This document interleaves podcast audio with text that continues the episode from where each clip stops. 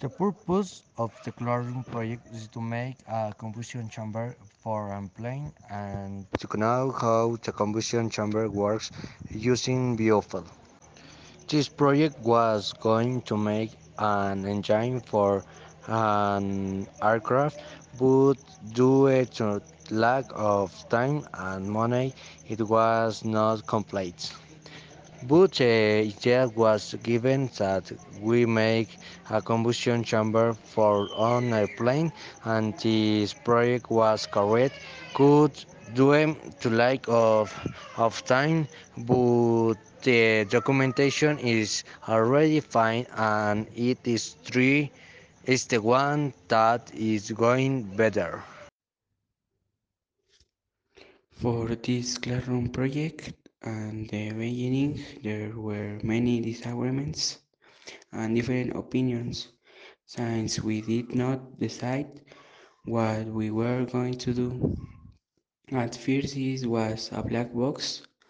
Then they gave the idea of making an application on aircraft maintenance, and they said that we should make an engine but with the help of our classroom project coordinator who in his last six semester groups math may biofuel and so we wanted to give continuity to that project and we made a combustion chamber to occupy that biofuel at the beginning, it was difficult because we were very poorly organized and nobody was doing anything.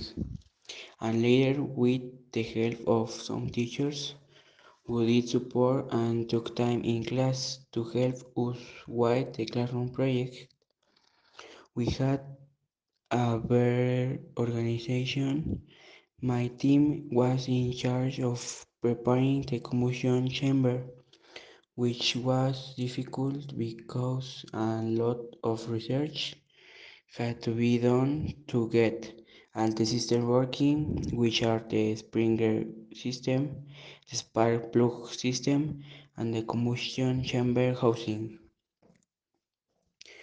We also did the documentation and how to create a company and what we need, such as the articles of incorporation, the documents that govern aviation regulations, the owners of the company and the capital we have.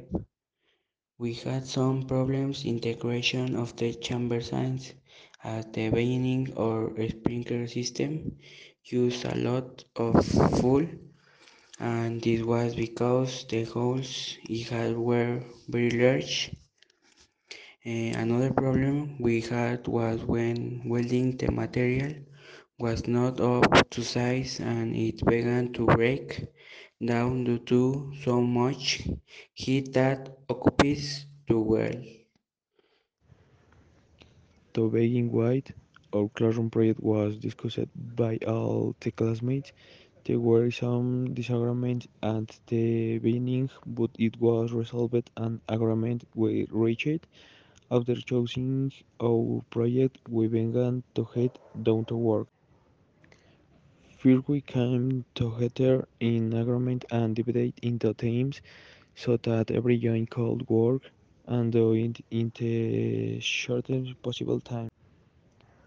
One team dedicated itself to investigating all the documentation that was needed for the creation of the company and others about the benefit that was going to help our classroom project. Another team we dedicate ourselves to the manufacture of our combustion chamber the creation and some difficulties such as some could or welding the materials but as a team we managed to uh, every coin at finished the creation of the combustion chamber.